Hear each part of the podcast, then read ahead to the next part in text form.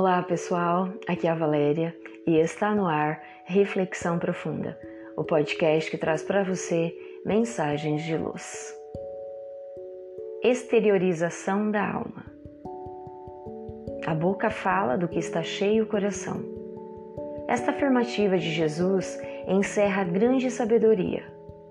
Significa que não somente as palavras, mas tudo que vem do interior do homem é, de certa forma, a exteriorização de sua alma.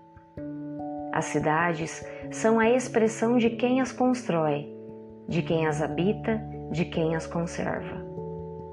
Uma canção é a exteriorização da alma do compositor, assim como a escultura, a arquitetura, as artes plásticas retratam a intimidade do seu criador.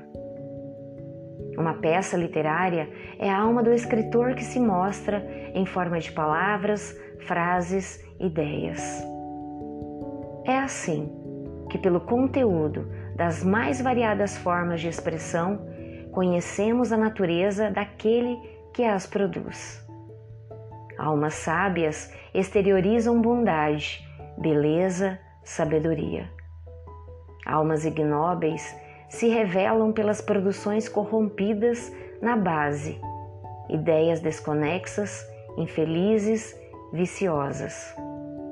Suas expressões artísticas denotam baixeza e futilidade. São contraditórias e desprovidas de beleza. Nas canções, a letra é carregada de palavras torpes. As notas, geralmente de melodia pobre, expressam o desarranjo da alma que, através da música, se exterioriza. Os escultores dessa categoria apresentam sua intimidade nas formas retorcidas, grotescas, sem graciosidade.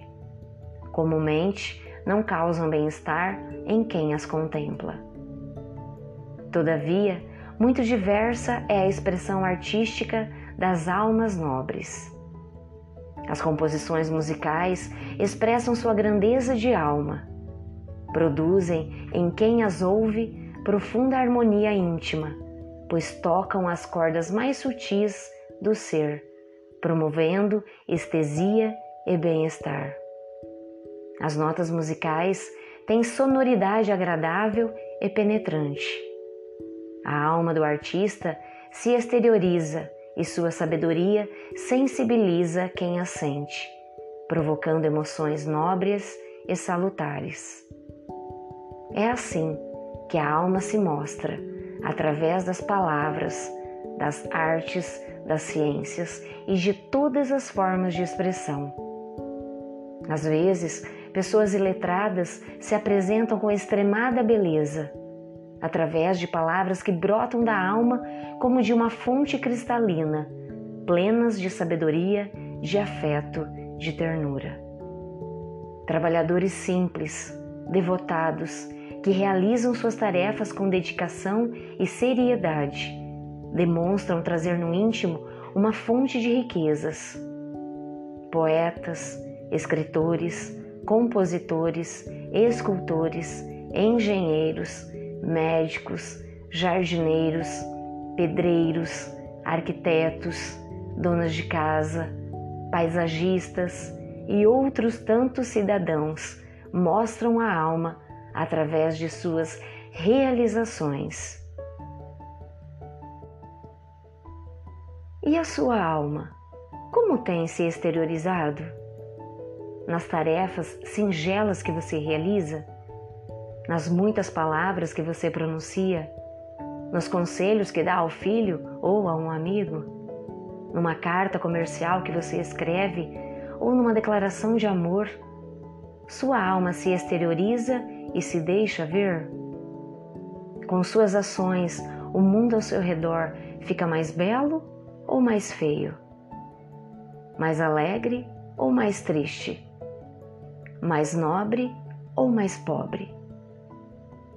Para se conquistar a excelência nas ações cotidianas, é preciso considerar as quatro dimensões da experiência humana: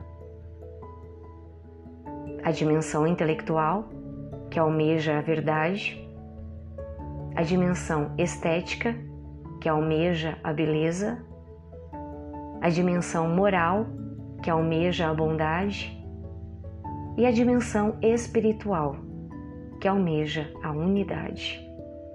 E gravitar para a unidade divina é o objetivo final da humanidade.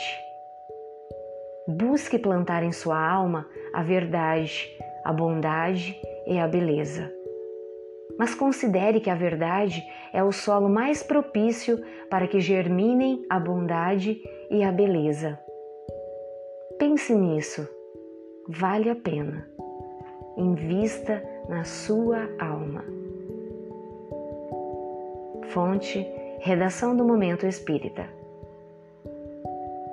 Chegamos ao final de mais uma reflexão profunda. Gratidão pela sua companhia e até o nosso próximo episódio. Sempre nos dias ímpares eu conto com vocês. Grande abraço, fiquem com Deus e muita luz no caminho de vocês.